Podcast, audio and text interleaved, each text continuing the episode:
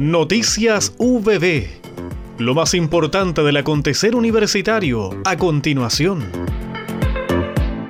Un fructífero encuentro fue el que se realizó este jueves 6 de mayo vía plataforma online donde representantes de empresas y académicos e investigadores UBB pudieron compartir y analizar un escenario de oportunidades en torno a iniciativa de UI D asociados a la economía circular y gestión de residuos industriales, una actividad impulsada por la Oficina de Transferencia y Licenciamiento OTL-UPB. El objetivo de este encuentro fue vincular las capacidades científicas y tecnológicas de la Universidad del Biobío con los desafíos de la industria regional y nacional, aportando desde la I+D a las principales actividades económicas de la región y el país nos planteamos generar un espacio de acercamiento entre la universidad y las empresas, donde se identifiquen desafíos tecnológicos que puedan ser abordados colaborativamente entre investigadores y las empresas aquí presentes, señaló la coordinadora de la OTL UPB, Andrea Bustos. A modo de saludo y de bienvenida a este encuentro hablaron el subdirector de Innovación UPB, doctor Patricio Oliva Moresco, y el decano de la Facultad de Ciencias, doctor Juan Carlos Marín. Esta actividad contó con un papel de expertos asociados a esta temática e involucrados a través de la iniciativa Ciencia para la Innovación. En el marco del conversatorio virtual organizado por la Escuela de Nutrición y Dietética se conmemoró el Día Profesional establecido el 6 de mayo,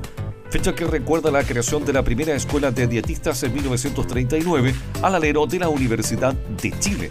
El decano de la Facultad de Ciencias de la Salud y de los Alimentos, doctor Jorge Moreno Cuevas, manifestó el reconocimiento a las académicas de la escuela y del Departamento de Nutrición y Salud Pública, así como a los alumnos profesionales concurrentes al acto conmemorativo.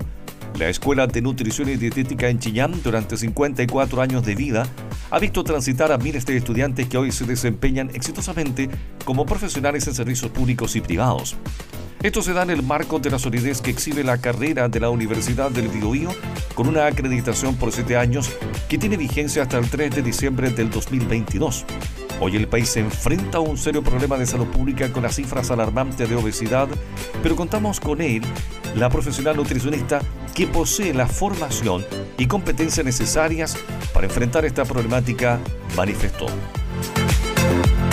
La Macrofacultad de Ingeniería realizó la inauguración del año académico del doctorado en Ingeniería que dictan académicos y académicas de las universidades de Talca, del Biobío y de la Frontera en el marco del proyecto Nueva Ingeniería para el 2030 de Corfo. La actividad contó con las clases magistrales de la académica de la Universidad Politécnica de Valencia, España, doctora Mónica García Melón, quien se refirió para los procesos de toma de decisiones en la ingeniería